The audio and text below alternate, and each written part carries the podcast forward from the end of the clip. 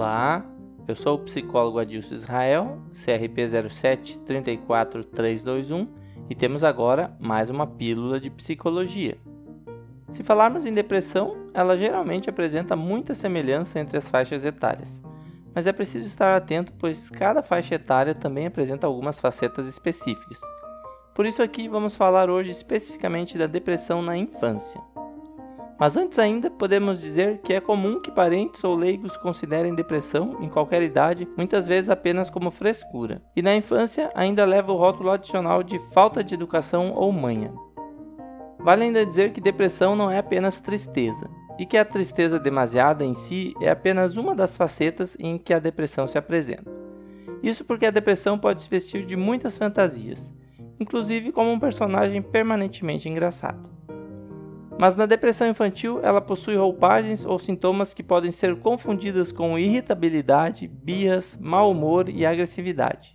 E o que diferencia a depressão das situações do dia a dia é a intensidade, a persistência e as mudanças bruscas nos hábitos e comportamentos rotineiros da criança.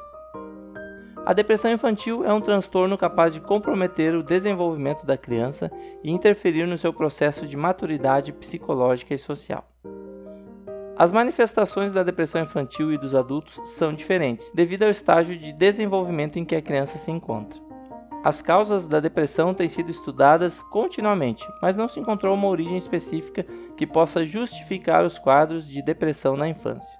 Entretanto, existem vários fatores de riscos associados ao aparecimento da depressão, que podem ser encaixados em três categorias: biológica, psicológica e a social, ou ambiental, a de maior contribuição. Dentre as causas biológicas, a mais significante é a hereditariedade da depressão, onde vários estudos têm mostrado correlação entre a depressão nos parentes adultos de crianças com depressão, o que pode inclusive ser confundido com o fator ambiental. Quanto aos aspectos psicológicos, sabe-se que situações traumáticas, como separação dos pais, mudança de colégio, morte de uma pessoa querida ou um animal de estimação podem desencadear quadros de depressão. Quanto aos aspectos ambientais, imagina-se que faltas econômicas, questões sociais, relações parentais desestruturadas e déficit de socialização podem estar relacionadas com a depressão. Os principais sintomas da depressão na infância são desesperança, dificuldade de concentração, memória ou raciocínio, angústia, pessimismo, agressividade, falta de apetite, isolamento, insônia ou sono excessivo, baixa autoestima, sentimento de inferioridade, pensamento de tragédias ou morte, sentimentos de culpa e dificuldade de se afastar da mãe. Felizmente, no caso das crianças, o tratamento sem medicação, apenas com psicoterapia, costuma apresentar importantes resultados positivos.